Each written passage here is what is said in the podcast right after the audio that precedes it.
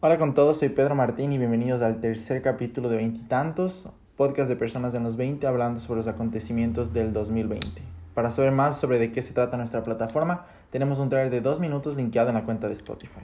En resumen, creamos discusión sobre temas que importan, especialmente para aquellos que quieren hacer del mundo un lugar mejor.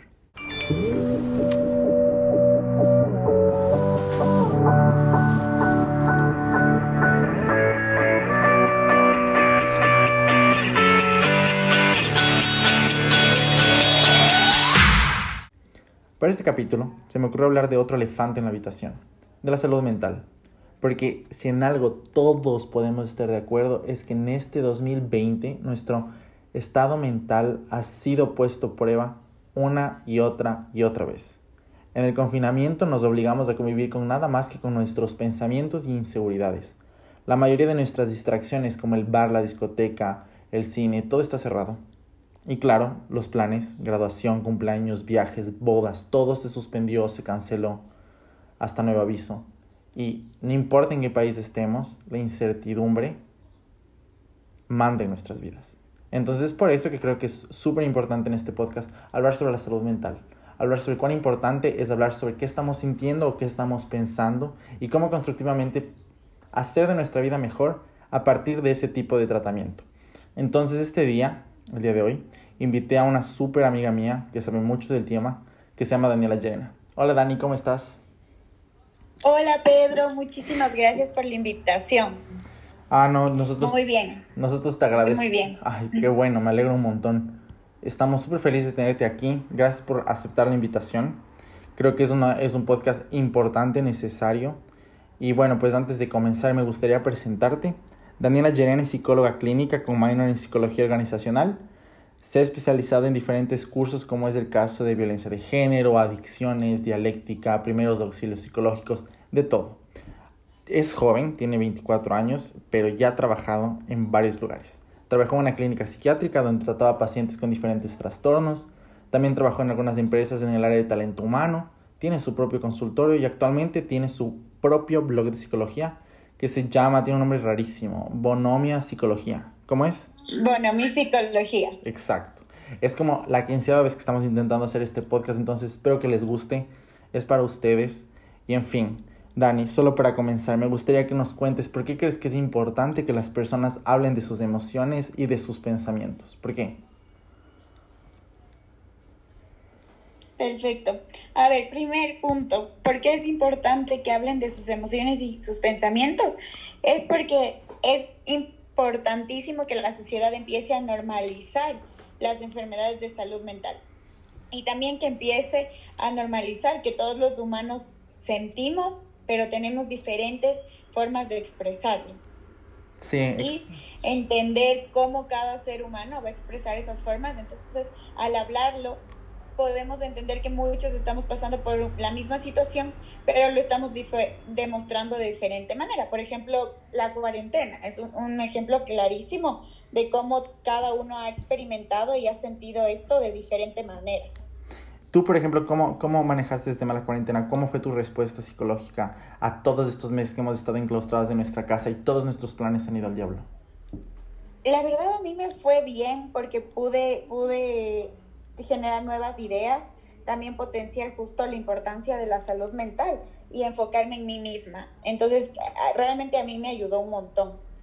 Qué bueno, porque por ejemplo, eh, ahí entra el ejemplo tuyo. En mi caso, la cuarentena fue un problema, literal. Es, es como, vive un yo, yo no sé si sufro de claustrofobia, pero no me gustan los espacios pequeños y el hecho de estar encerrado en mi casa tanto tiempo fue súper difícil. Y, y, y, pierdes mucho contacto social, literal, no dejas de salir a trabajar, dejas de salir a darte una vuelta, me encantaba ir al cine, todo me, todo me supo bastante mal durante la cuarentena y hasta ahora porque todo está cerrado, pero como tú dices, la, la sociedad no lo normaliza, es como cuando yo cuento a alguien que la cuarentena no me está haciendo bien, todo el mundo me dice, ya nada, tienes que aguantarte, es como que nadie le gusta tratar temas emocionales o psicológicos, es horrible. Sí, y eso es lo que nos han enseñado desde pequeños, o sea, Aquí viene el no llores, el te toca, el aguántate, y prácticamente eso, eso es un sinónimo de resignación de nuestras emociones, que es muy diferente a la aceptación de las emociones. Y por ejemplo, en este caso, todas las personas que nos están escuchando y que tienen problemas de adaptarse a la nueva normalidad, a todo este tema de distanciamiento social, ¿qué les recomiendas? A ver, creo que es importantísimo ver desde dónde partes, desde cuál es mi punto de partida. Entonces, saber cuáles son tus recursos, identificar las oportunidades que tienes para, para partir de eso y ahí sí eh, ponerte en marcha, es decir, ponerte un horario, organizarte, ponerte metas, objetivos claros, reales, a largo, corto y mediano plazo. Entonces es como ir plasmando las ideas que estaban en un papel, en, ¿qué digo? En tu mente, en, una, en un papel. Ok, entonces básicamente lo que dices a todas las personas es que eh, no se dejen afectar, que tengan planificación, algo así. Eh, no, no, no, no, no, para nada, sino que evalúes justo tu situación actual. Entonces, al decirte que evalúes tu situación actual, lo que te digo es, a ver, me, esta cuarentena perdí mi trabajo, me siento triste. Entonces, esta tristeza, ¿cuántos días lleva? Lleva 10 días que no quiero levantarme. Entonces, es algo de, preocupante porque no me puedo levantar de mi cama. Listo, ¿qué puedo hacer con esto? Eh, cómo está mi apetito, cómo está mi sueño, cómo está mi, mi, vida social, etcétera, etcétera, etcétera. Cómo están mis grupos de apoyo, cómo está mi relación de pareja, si la tengo o no. Y a partir de eso decir, a eh, ver, esto ha afectado a diferentes aspectos de mi vida, porque es importante reconocer que el ser humano es un sistema. Entonces, cómo todos estos aspectos, todo, todo, todos estos aspectos han sido afectados y a partir de eso decir, bueno, ¿qué oportunidades tengo? Y, decir, bueno, tal vez soy incapaz de levantarme de mi cama, necesito ayuda profesional. Eso también es parte de evaluar tus recursos para así tener un punto de partida sobre tu vida ahora en la nueva normalidad. Exacto. Y, y bueno, en este caso lo que nos estás diciendo es que primero hagamos un diagnóstico interno, nuestro. Perfecto. Más que un diagnóstico, una evaluación. Sí, yo no podría estar más de acuerdo porque es muy difícil tratar un problema si es que no sabes exactamente dónde se alimenta. Entonces tiene mucho sentido lo que me estás diciendo. Entonces para la gente que me está escuchando, literal, si tienen un problema emocional, primero hay que intentar encontrar la raíz o evaluarla.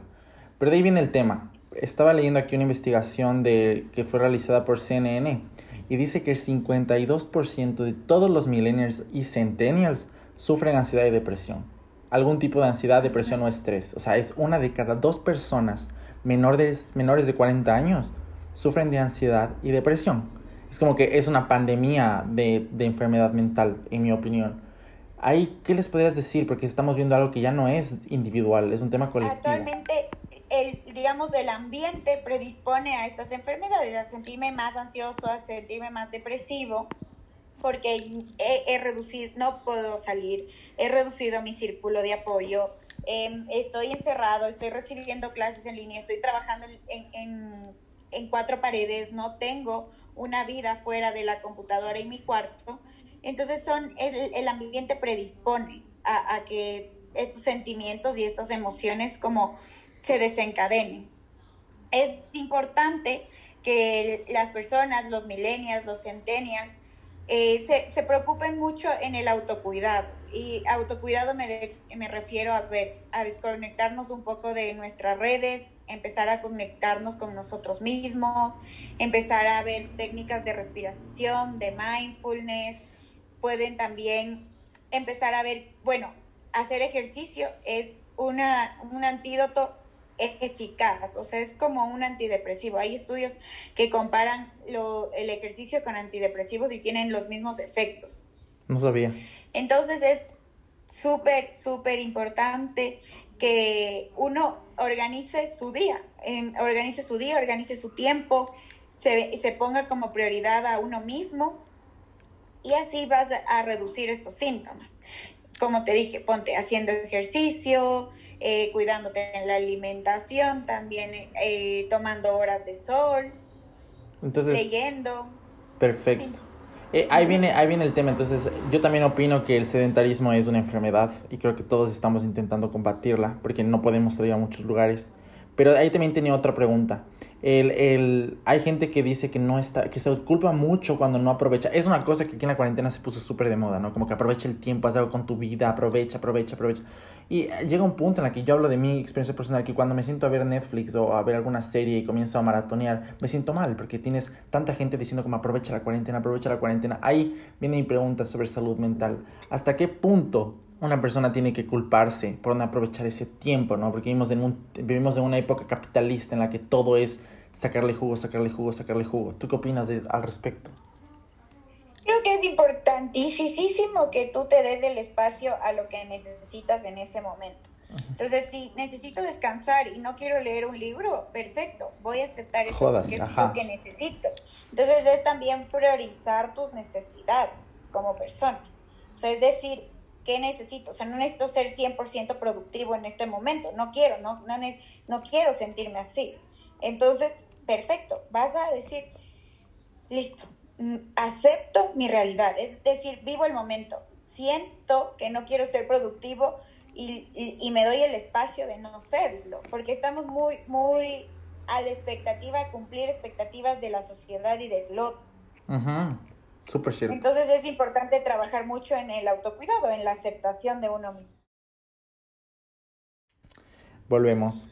Y bueno, ahora, ahora me gustaría dedicarme al tema de relaciones interpersonales, porque es algo que también está al rojo vivo aquí. Tienes un montón de personas que de la nada, novios, que pasaron años juntos, pegados, ni que chicle, y que durante la cuarentena dejaron de verse porque tenían que hacer cuarentenas separados. Y tienes del otro lado, tienes personas que nunca vivieron con su familia, nunca tuvieron que convivir con su familia, y ahora con la cuarentena se vieron obligados a ver papá, mamá y hermanos 24/7. ¿Qué opinas al respecto? ¿Qué, qué, qué choque tiene esto en una persona? Claro que es sumamente, sumamente importante la evaluar justo las relaciones, ¿me entiendes? De, evaluar los vínculos con las personas. Entonces, si tengo una relación que me veo 24/7 y era súper dependiente de mi pareja y teníamos que hacer todo juntos, etcétera, decir, a ver, si no estoy con él, él, si no estoy con ella, ¿cómo me siento? Y, y decir, bueno, me siento pésimo, no puedo vivir sin él, ya quiero verle, etcétera. Entonces, ¿qué está pasando si yo no puedo estar bien conmigo mismo? Qué peste, ¿cierto? Entonces, es, importante evaluar tus vínculos, decir, o, o bueno, mi, terminamos con mi pareja porque ya nos fue mal a la distancia. Entonces, a ver, ¿qué fallaba ahí? ¿Qué faltaba en la pareja para poder resolver el problema de la distancia? Para poder comunicarnos, que la comunicación no solo sea un contacto físico. Y también en cuanto a tu hogar, creo que sí es difícil evaluar cada familia y es muy idealista hablar de, ah, conéctate con tu familia, pero creo que igual es identificar las oportunidades que tienes. Y si también a identificar oportunidades también pienso si tú tienes estos padres tóxicos o padres con los que realmente no puedes vivir y te hacen daño decir, listo, tal vez igual tengo que evaluar la necesidad de irme a vivir solo o sola. Sí, exacto. Eh, eh, ahí, viene una cosa que yo siempre digo, no sé si está correcto, me puedes corregir, pero al fin y al cabo creo que la, vida te presenta oportunidades en las que tienes que tomar decisiones. Entonces, si es que en esta prueba de cuarentena te diste cuenta que no mismo con tu pareja, que no confías o no sé, o por otro lado que con tu familia no hay cómo convivir porque son personas muy diferentes, tus papás son muy controladores, estamos hablando con personas mayores de edad, ¿no? Porque cuando eres menor es medio difícil, pero... Eh, realmente tomar una decisión y decir, ¿sabes qué? Esto me sirvió para darme cuenta A, B, Z y decidido abrirme, por así decirlo, ¿me entiendes? Creo que eso es una bendición que la cuarentena, no es una bendición, pero es una oportunidad que la cuarentena nos dio, nos, fue como una especie de filtro para entender nuestras conexiones personales con otras personas. No sé qué piensas. Exacto. Exacto. Ya, y de ahí viene el tema. Este. Ajá. el, el, el todo psicólogo y toda psicóloga opina, sugiere a las personas que deben hacer terapia. ¿Cuál es tu, cuál es tu posicionamiento sobre este tema? Especialmente ahora con tanto estrés, con tanta incertidumbre, en todo lado. Yo, yo creo que la terapia eh, sirve, el, el, el diálogo terapéutico, la terapia, ir al psicólogo, es para todos porque todos necesitamos, digamos, somos una plantita que va creciendo. Entonces el psicólogo viene a ser esta luz que te va que te va ayudando a un crecimiento personal, no, no, no, se no es tu crecimiento personal, no es el que dirige el crecimiento, pero sí es este, este sol que, que permite a la planta crecer. Entonces, con otros factores. Claro que vendría a ser tu familia, tú mismo, tus metas, tus propósitos, etcétera. Pero viene a ser prácticamente esta compañía para, para aclarar las riendas de tu vida. Y creo que eso es importante para todas las personas, aunque, aunque no sientas estrés o depresión, etcétera, creo que todos tenemos cosas por mejorar y por crecer. Entonces creo que si tú le ves a, a, la terapia como un proceso de crecimiento y también ya en la parte clínica como un proceso de sanación, eh, creo que es para todos. Creo que yo sí sugiero como psicóloga la terapia a todos. Y ahí viene una cosa. Eh, yo no sé, ahora que hay tanto desempleo, tanta gente está volviendo a la pobreza, estamos en una crisis. Yo nunca he hecho terapia así como tú dices, como proceso, tratamiento, porque es extremadamente costoso. Es un, yo no voy a decir que es un lujo, pero es extremadamente costoso. No, eh, no sé en qué países ustedes estén audiencia, pero no existen muchos planes de psicología en varios países. Tú tienes que cargarte el pago por hora y es un lujo. No cualquier persona puede darse el placer de ir a tratamiento con un psicólogo reconocido. ¿Qué opinas? ¿Qué, qué sugieres a las personas que están en esta situación, que no pueden pagar un psicólogo? ¿Cómo deberían tratar en otra forma? Creo que, a ver, creo que hay muchísimas eh, entidades psicológicas que están haciendo tratamientos gratuitos. eh, eh, por el tema. Entonces creo que primero podrías investigar o podría las personas podrían investigar sobre el tratamiento en cada uno de sus países porque hay diferentes líneas a nivel internacional que están trabajando con este sistema de, de, apoyo gratuito y ahí partir de, de igual un o sea, un proceso terapéutico. Y también creo que si no hay acceso puedes, puedes no sugeriría esto, pero puedes escuchar podcasts de psicología o a psicólogos o muchas páginas. Creo que pueden ser una guía, si bien no es un proceso, pueden ser una guía. Exacto, entonces ahora estamos en acceso, todo, todo, hay acceso para todo. Entonces creo que es una sugerencia válida tuya, como que buscar lugares donde los psicólogos se comuniquen, hablen. Y también, y dependiendo de cada país, tú estás diciendo que hay estas nuevas redes de psicólogos que están dando servicio gratuito, ¿verdad? Ok, vamos a... Vamos Exactamente. Perfecto, vamos a publicar en Instagram, en nuestra cuenta, somos veintitantos, diferentes lugares, diferentes organizaciones, dependiendo del país, para que las personas puedan acercarse, porque como Daniela mismo lo está comentando, sí. ajá, como tú mismo lo estás comentando, es algo que sugieres a todas las personas porque eh, todos somos una planta y todos necesitamos sol y agua para crecer y eso vendría a ser una especie, el tratamiento, ¿sí o no? Exactamente. Ok. Exactamente. Ahora vamos a ver directamente con sugerencias tuyas a nuestra audiencia. Eh, somos veintitantos, veintitantos del podcast. Está bastante centrado en las personas centennials y millennials y como ya comenté, hay mucha ansiedad y estrés. En el tema generacional, vivimos en una, como tú dijiste, una sociedad con mucha competición, con bastante presión en todos los aspectos, académico, laboral, desde el tema de la superficie, la imagen, la belleza. Eh, ¿Qué opinas que un millennial y un centennial debería hacer para estar más tranquilo? Aparte de lo que ya nos dijiste al principio, que fue con el tema de la cuarentena, ahora vamos al día a día normal, o sea, en su trabajo, en su escuela, en su colegio, en su universidad. ¿Cuáles son tips que permiten? A ver, creo que uno de los tips es, podrían investigar sobre mindfulness y hacer ejercicios de mindfulness, ejercicios de respiración y de vivir el presente. ¿Qué es el mindfulness? El mindfulness es una nueva técnica es una, es una técnica usada por la terapia dialéctica conductual que se enfoca en vivir el presente. Entonces son técnicas de relajación, eh, viene con, de una corriente oriental, sin embargo no, no viene a ser una corriente eh, filosófica o sí, sino también ya es parte de, de, la comunidad científica. Entonces el mindfulness es esta nueva ola de, de las terceras olas de generación de, de las corrientes de psicología que te enfoca en vivir el presente. Y yo creo que es una solución perfecta, porque sabes que hay algo que no sé si todas las nos podemos todos relacionar, pero hoy en día nos encanta vivir o en el futuro o en el pasado. Nos deprime pensar en las cosas que pasaron, en las cosas que pueden pasar, nos da ansiedad lo que puede pasar mañana, la incertidumbre, o nos da ansiedad lo que no pudimos hacer en otros días, en otra vida, por así decirlo. Entonces esto del mindfulness me gusta, me gusta esa idea de estar en el presente porque el presente es donde estás. Y la mayoría de gente se, se estresa por cosas que ni han pasado.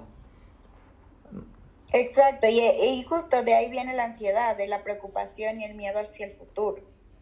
¿En serio? Y, y, por ejemplo, cuando es una persona que está súper ansiosa, eh, que intenta hacer ejercicios de mindfulness, la, ¿cómo va curándose la ansiedad cuando la persona deja de preocuparse, deja de exteriorizar? No, va claro, va a disminuir porque te empiezas a, a centrar en el momento, en, dejas tus pensamientos a un lado, que son pensamientos generalmente intrusivos, y te empiezas a focalizar en el, en el momento, en tus sensaciones, en tus emociones, en el momento actual. Entonces es importante porque empiezas a conectar contigo mismo. Ok, perfecto. Es algo igual que, que no, no lo hacemos en muy seguido. Bien, también vamos a poner en la cuenta de Instagram diferentes ejercicios de mindfulness. Y en tu cuenta creo que también pones bastantes ejercicios, ¿ok? O alguna, algún tipo de teoría del mindfulness, ¿ok? Sí, sí, sí, creo que sí es importante que, que podamos publicar eso porque los ejercicios de mindfulness realmente son súper cortitos y eficaces. Bueno, entonces ya para concluir, eh, creo que es súper importante hablar sobre la salud mental como dijo Daniela, es importantísimo normalizar, normalizar la conversación de sentimientos, pensamientos. Y ahí es donde yo te pregunto, ¿por qué crees que la gente lo... lo ¿Por qué fue un tabú tanto tiempo hablar sobre cómo, cómo estás? ¿Por qué la gente nunca, no fue aceptable en la sociedad decir, me siento así, no me siento así? ¿Por qué? ¿Por qué? ¿Por qué el tabú? Creo que es por los blancos y negros, o sea, por estas etiquetas. O estás loco o eres normal y dejamos de ver muchos la, la gama de grises que tenemos, el, la diferencia entre estoy triste o soy una persona triste. Entonces, estoy enojado o soy enojado, o estoy, estoy ansioso o soy alguien ansioso. Creo que es importantísimo que hemos aprendido en este último tiempo a ver esas etiquetas, al dejar el tabú que viene a ser de muchas veces justo de las escuelas, de muchos psiquiatras, psicólogos que etiquetaban a las personas como locos o no. Y el estereotipo y el ideal también de las expectativas de una vida ideal. Creo que ahorita estamos siendo más realistas con nuestras emociones y nuestros sentimientos. Exacto. Y sabes una cosa que tú siempre hablas de que en tu cuenta es el tema de una cosa es ser y otra cosa es estar. Entonces, una cosa es eh, estoy con ansiedad, que estoy ansioso. Entonces puedes hablar un poco de eso, el tema del ser y estar, que son diferentes. Exactamente. El tema de estoy triste o soy alguien triste, o estoy enojado o soy enojado. Creo que es importantísimo quitarnos porque no es que somos, sino estamos en diferentes situaciones. Ay, creo que es una cosa, un mensaje que todo el mundo debería llevarse de este podcast. No, porque tú no eres lo que estás sintiendo. Si estás triste, no eres triste. Si estás enojado, no eres enojado. Es un sentimiento que va a pasar. No te define. exacto, no, es, es, importante eso de que no nos define. Ah. Y los diagnósticos tampoco nos definen. Esa es también una de las razones por las que la gente odia ir a terapia. Y es ahí donde yo también tengo que preguntarte. Mucha gente tiene miedo de ir a terapia porque tiene miedo de que el psicólogo eh, le diga cosas que le traumen más. Así, yo he escuchado varias personas que me dicen, varias eso, como, no voy al psicólogo porque creo que si empiezo a tratar estas cosas va a quedar más, y ahí entra el, el, el estereotipo, va a quedar más loco, va a quedar más así, no quiero tratar estos temas, creo que el psicólogo va a decirme algo que me va a bajonear. ¿Tú qué dices al respecto? Justo, que, es, que sí, muchas veces creemos que el psicólogo nos va a llenar de una etiqueta o nos va a ver, es importante igual saber que el proceso terapéutico no es fácil, o sea, enfrentarte con tus miedos, con tus sombras, con tu, con tu oscuridad, no es sencillo.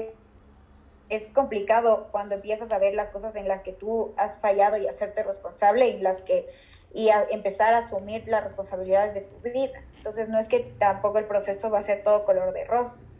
Pero creo que sí es importante saber que el psicólogo es un espacio de seguridad, es un espacio de confianza es tu espacio seguro. Ay, me gustó full ese tema. Es porque con el psicólogo puedes hablar de cosas con las que otras personas no podrías, ¿sí o no? Ay, bueno. Eh, Exactamente. perfecto. A mí me gustaría compartir una historia personal. Eh, hace poco tenía, y es por eso que es tan importante hablar sobre los sentimientos, los pensamientos, porque ahí caemos en el tema de la ignorancia, en el estereotipo de loco, no loco, de ponte bien y ya está. Tenía un familiar que estaba sufriendo muchos cambios en su vida y fue a ver al psicólogo y dijo que literal fue lo mejor que le pudo haber pasado porque El psicólogo le dijo exactamente de lo no, no le dijo exactamente lo que estaba pasando, sino juntos descubrieron su diagnóstico. Y era eh, ansiedad por separación, era justamente ese sentimiento tan normal que sientes cuando sales de tu zona de confort. Y literal, fue abordado súper rápido, porque es súper difícil tratar un problema si no sabes de qué es el problema. Entonces, a las personas que están escuchándonos, quítense ese miedo, intenten ir al origen, no le den vueltas. Y eso es lo que yo tendría que sugerir en mi experiencia personal. Pero ahí, Daniela, ¿cuál es tu opinión? Tú eres especial. Eso, justo, que, que, que las personas se arriesguen a, a, empezar un proceso terapéutico, que empieces a romper el estigma de que ir al psicólogo te hace loco, que igual tú que si estás en una depresión lo vas a hacer por, tu, por ti solo, por poner buena actitud, muchas veces no depende de, de nuestra actitud, es, es cuestión ya de desbalances eh, que, que han venido afectando nuestra vida por mucho tiempo y no solo es poner buena cara a la vida y organizarte ya, sino es realmente a, empezar un proceso con alguien, con un experto, con alguien que ha estudiado para poder sobrellevar, como cuando vas al médico y tienes un dolor, el, el, malestar psicológico y el malestar psíquico es un dolor igual. Perfecto. Ahí, ahí ya para estar cerrando, te tengo, Dani, dos preguntas. La primera es... Claro. Eh, seguimos viviendo tiempos completamente anormales y, lo, y recientemente todo el mundo se puso súper de acuerdo en que no va a normalizarse tan rápido. Vamos a seguir viviendo esta nueva realidad por un poco de tiempo, siquiera un año más. Entonces ahí yo te digo, ¿cuál es el tip que le das a todas las personas que nos están escuchando para mantener su bienestar psicológico, mental, emocional? ¿Qué les dirías? Eso, que, que, que realmente busquen, evalúen su situación, evalúen sus emociones. El primer paso para evaluar es nombrar sus emociones, nombren, me siento triste, me siento enojado, me siento feliz, me siento con ira. Eh, es importante nombrar las emociones y luego aceptarlas, vivir en el momento, no evitarlas. Muchas veces evitamos estas emociones con, ah, me distraigo. Creo que la cuarentena fue el momento para ver estas emociones y aceptarlas porque dejamos de tener estos distractores de la, de, de la emoción. Exacto. Como los bares, el cine, etcétera. Empezamos a enfocarnos en la realidad. Entonces creo que es fue una oportunidad para ver cara a cara tus, tus emociones, a, aceptarlas y, y, ver cómo las vas a manejar. Exacto. Y en este ver cómo la, las vas a manejar es buscar ayuda, eh, saber cuál es el método que, que se ajusta a ti. Sí, y es justo lo que tú acabas de decir. Utilicemos esto como una oportunidad. Hay un montón de personas, estaba hablando con unos amigos que me decían, ah, cuando yo me sentía mal, iba a la discoteca, me emborrachaba y se pasaba. Y ahora ya no tengo eso. Y estar Exacto. solo, sobrio, todos los días, todo el tiempo, por la mía, me ha hecho darme cuenta que necesito esto, esto, esto y esto. Entonces, utilicemos esto como nuestra oportunidad para empezar a conocernos mejor. Y en el tema de relaciones personales igual, es, todo fue puesto a prueba. Traigamos conclusiones al asunto. Y creo que eso es súper válido lo que acabas de decir. De la segunda pregunta que te tenía es, regresando a estas estadísticas que son un poco eh, espeluznantes sobre las generaciones, que cada generación es más ansiosa, más depresiva que la otra. ¿Tú crees, y esto creo que todo el mundo debería tratar, eh, recientemente salió este documental sobre las redes sociales, eh, ¿tú crees que este mundo virtual que estamos viviendo, especialmente en la cuarentena con la compu, puede afectar a las personas psicológicamente? Disromper, trastornar? Eh, no sé si trastornar, creo que depende de muchos factores, como ya factores genéticos, factores ambientales, factores de apoyo, evaluar los riesgos igual que tiene, entonces los factores de riesgo, entonces creo que, que no, no lo puede predisponer, pero siempre dependerá del caso y de la persona. Es, muy complicado generalizar. Exacto, una de las cosas que la psicología más, más trata. Es como que cada caso es diferente, cada, cada caso tiene que tratarse con peculiaridad. Entonces ustedes, personas, tienen que ser responsables por su bienestar. Y al principio tú dijiste una cosa que hallo muy válida, que es siempre ponerse primero a cada uno, o sea, a sí mismo. Creo que es súper importante ponernos como prioridad. Exacto. Perfecto. Muchísimas gracias, Dani. Se nos está acabando el tiempo. Eh, no sé si tienes algún último comentario. Creo que fue súper útil esta conversación. Nada, eso, que cada uno eh, busque, busque la ayuda que necesite, que empiecen a, aceptar sus emociones, que llorar no está mal, que, que reír tampoco está mal, que separarte de tu familia si te hace daño no está mal, empezar a priorizarse a uno mismo, empezar a cortar relaciones igual que te, que te hacen mal. Tóxicas. Y creo que lo principal ha sido que te tienes a ti mismo y que, o sea, que cada uno puede salir de, de ese hoyo en el que tal vez se siente por uno mismo. Perfecto, ¿sabes? Y sí, y sí, es una, creo que esta es la conclusión que salimos de esta conversación. No importa la situación, tú siempre cuentas contigo mismo y tú eres suficiente. Literal, no necesitas... Exacto. Exacto, no necesitas. Contigo eres suficiente, tienes que amarte, tienes que quererte. Y sí, nuestra respuesta es vaga, cada caso de, depende de tu situación, de, tu, de las variables de la que te rodeas, pero que tú eres suficiente es la regla. Y esperamos de todo corazón que ustedes tengan el poder de ver, de ver, de decidir, de estudiar y analizar sus vidas y todo lo que les rodea. Entonces, muchísimas gracias, Dani, por estar aquí el día de hoy. Eh, ¿Dónde te pueden encontrar? En en como, bueno, mi psicología. El nombre está súper difícil, pero voy a, voy a igual dejar puesto en el Instagram y aquí en la descripción para que puedan seguirla. Tiene un montón de lives. Recientemente Dani hizo un live sobre el luto. Estuvo súper interesante con sus compañeras. Y nada, pues vamos a dejar adjunto. En mi caso, ya saben, todas las frases importantes están en nuestra cuenta de Instagram. Síganos, salen episodios cada semana. Ahora, hoy porque estamos comenzando tenemos cuatro. Pero en fin, siempre nos gusta tratar sobre temas de interés común y espero que les haya gustado. Entonces, muchas gracias Dani, muchas gracias por estar aquí. Y al resto, por favor, muestren esto a cualquier persona que necesite escuchar, que es suficiente, que tiene que amarse. Por favor, muestren este contenido que creo que es súper importante y nos vemos en la siguiente. Gracias.